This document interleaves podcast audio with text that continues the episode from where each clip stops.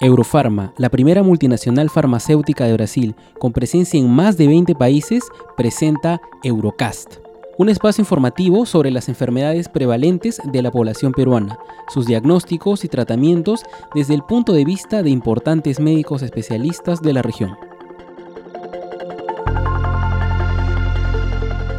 Reciban todos una cordial bienvenida a un nuevo episodio de Eurocast en esta ocasión tenemos como invitado al doctor Alfredo Guerreros Benavides, médico cirujano neumólogo graduado de la Universidad Nacional Mayor de San Marcos, maestría con mención en neumología en la Universidad San Martín de Porres, médico asistente en el Servicio de Neumología de la Clínica Internacional y director médico corporativo de la Red de la Clínica Internacional.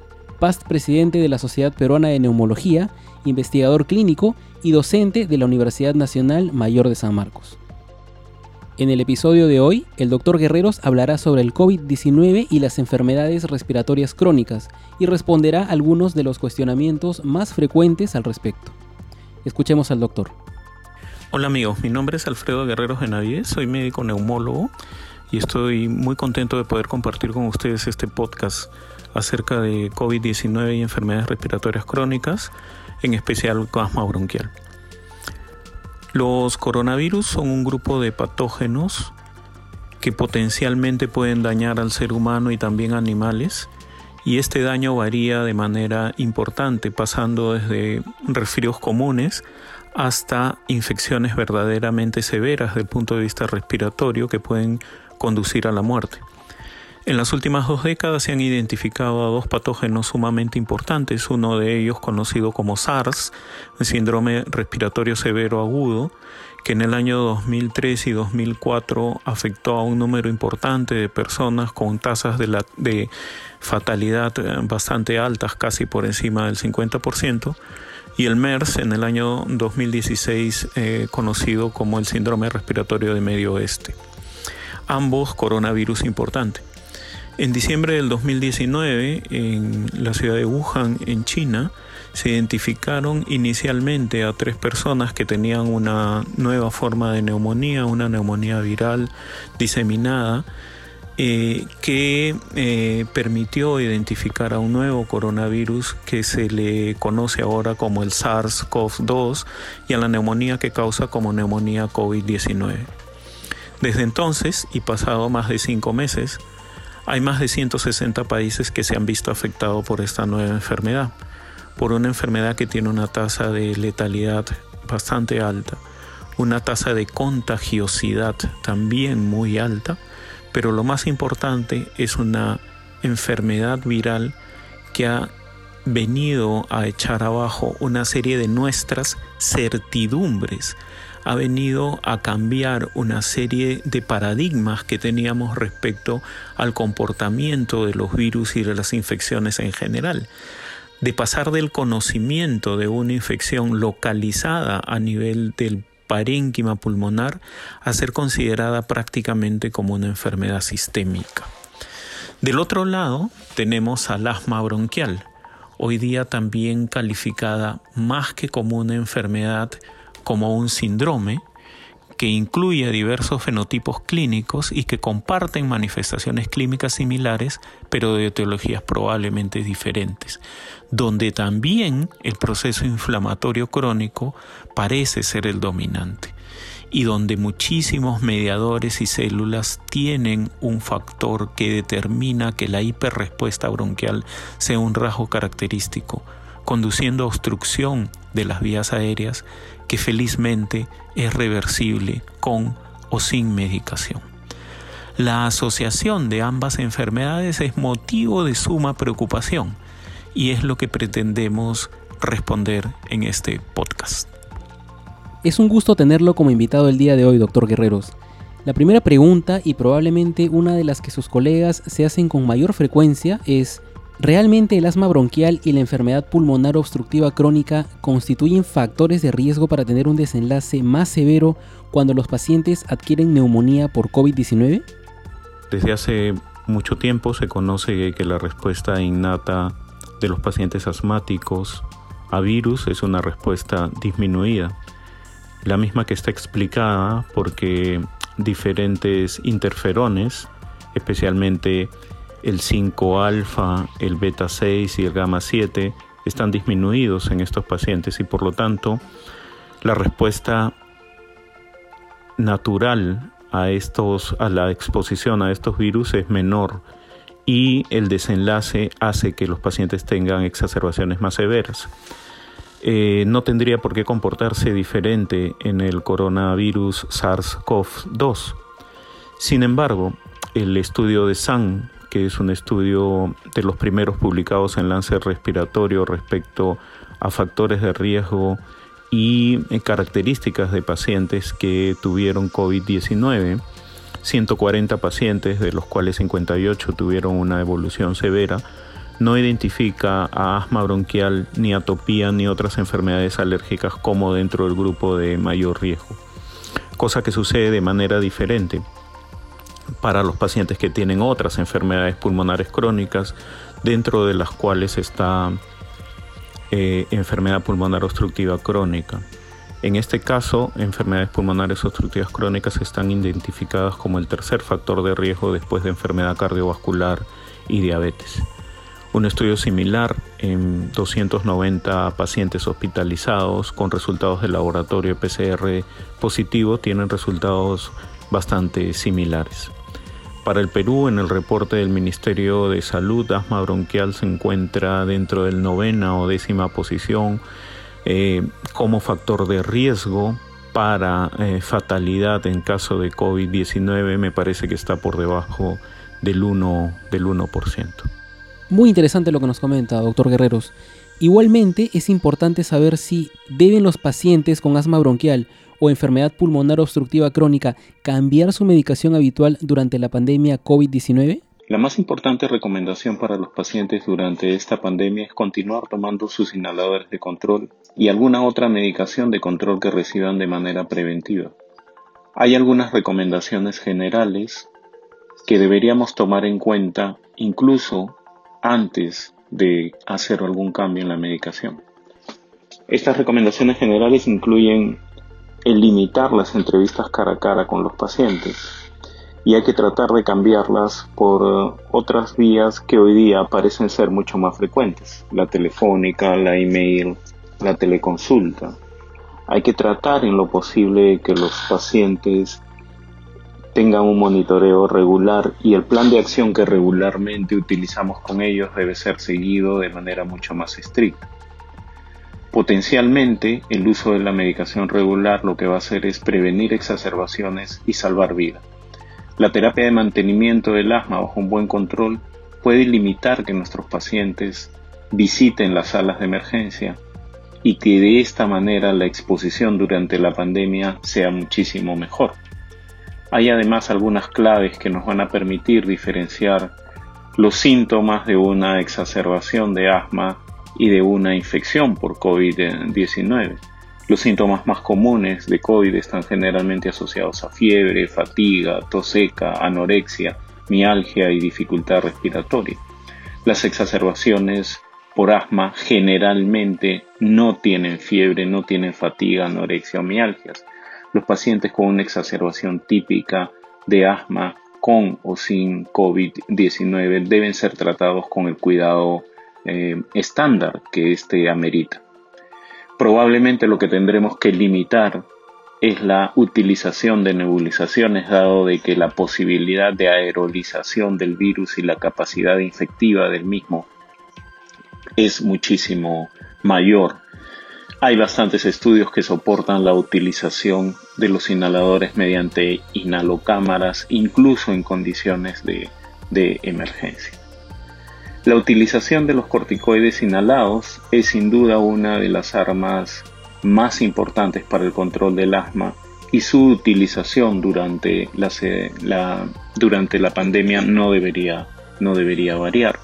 Por el contrario, han aparecido algunos estudios que pretenden asignarle un efecto protectivo al corticoide inhalado en el sentido de que permiten incrementar algunos interferones y de esta manera alguna protección a las exacerbaciones en algún, que en algún momento podrían producirse por, por virus en general, por un lado, y otro mecanismo que se ha propuesto es que se incrementen los receptores de inhibidores de la ECA con la utilización de corticoides inhalados.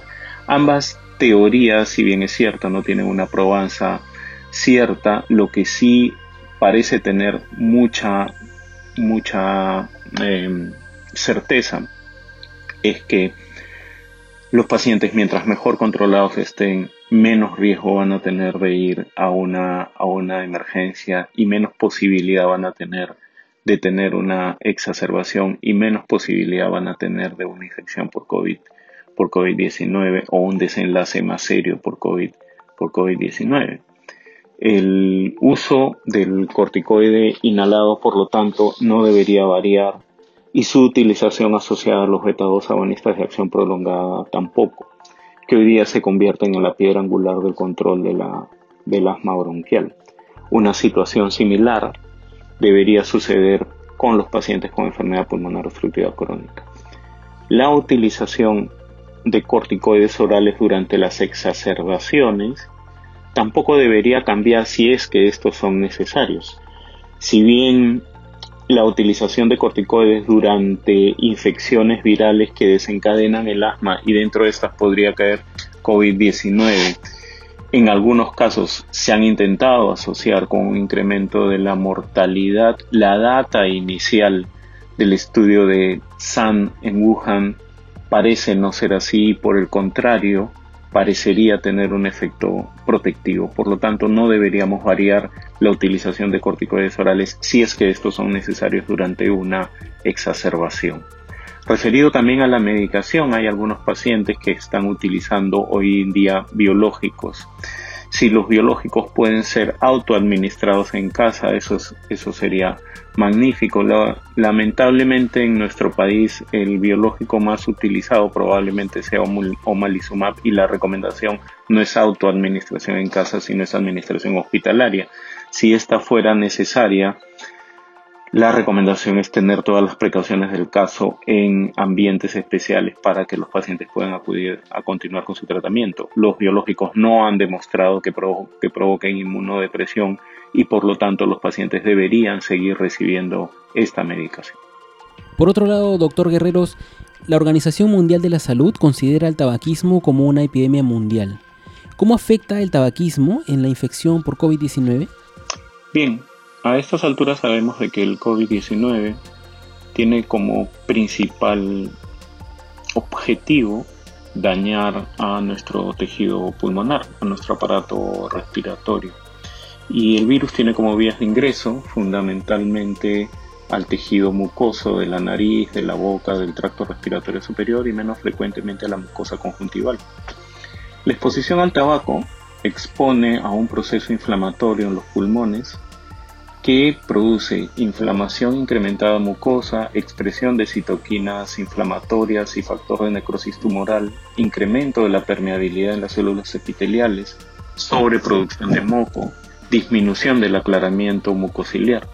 El conocimiento de, de estos factores que afectan al hospedero, al huésped y en particular que si estos factores son evitables, tales como el tabaquismo, son muy importantes para reducir la contaminación viral y la severidad de la enfermedad.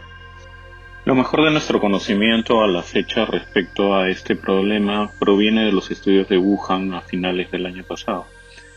Hay seis casos de series publicadas sobre la prevalencia del estatus de fumador en los pacientes con COVID-19.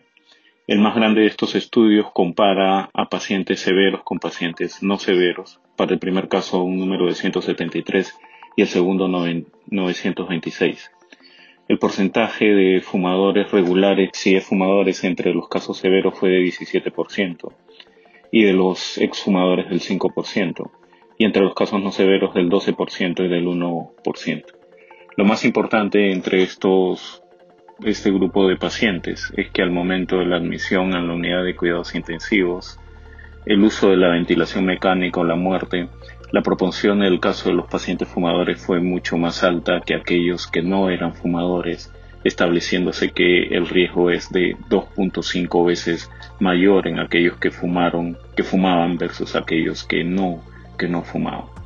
Como conclusión, nosotros conocemos que la exposición al tabaco es un riesgo mayor para enfermedad pulmonar y un sustancial factor de riesgo para infecciones bacterianas y virales.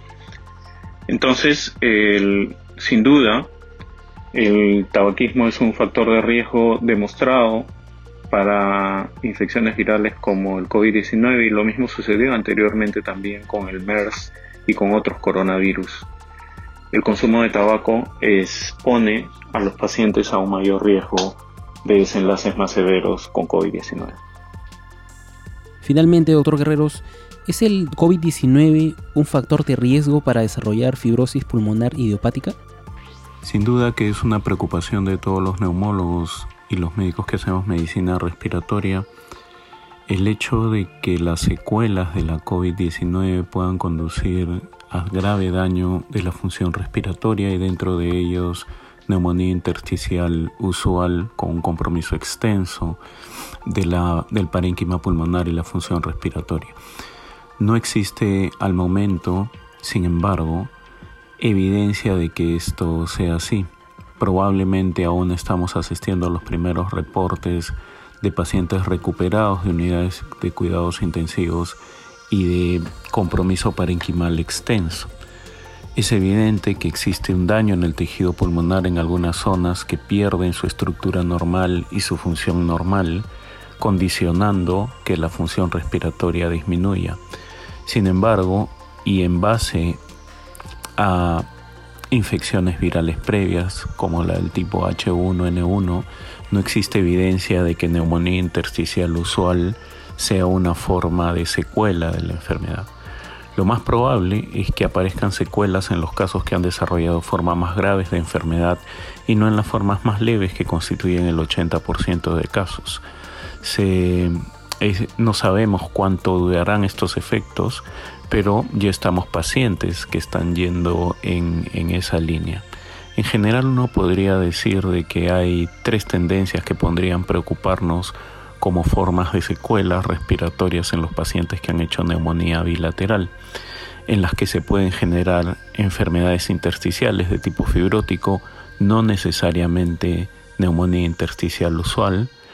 Va a haber muchas personas que van a tener algunas zonas del pulmón afectadas y probablemente destruidas y finalmente es probable que algunos de nuestros pacientes desarrollen hiperreactividad bronquial.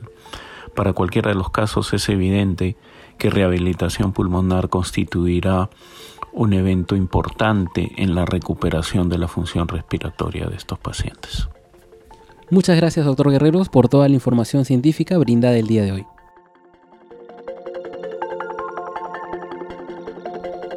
En Eurofarma estamos comprometidos con el bienestar y la salud de nuestra población, así como con la educación médica continua. En próximos episodios seguiremos conversando sobre diferentes cuadros clínicos relevantes bajo la visión de destacados especialistas. Gracias por su atención a Eurocast.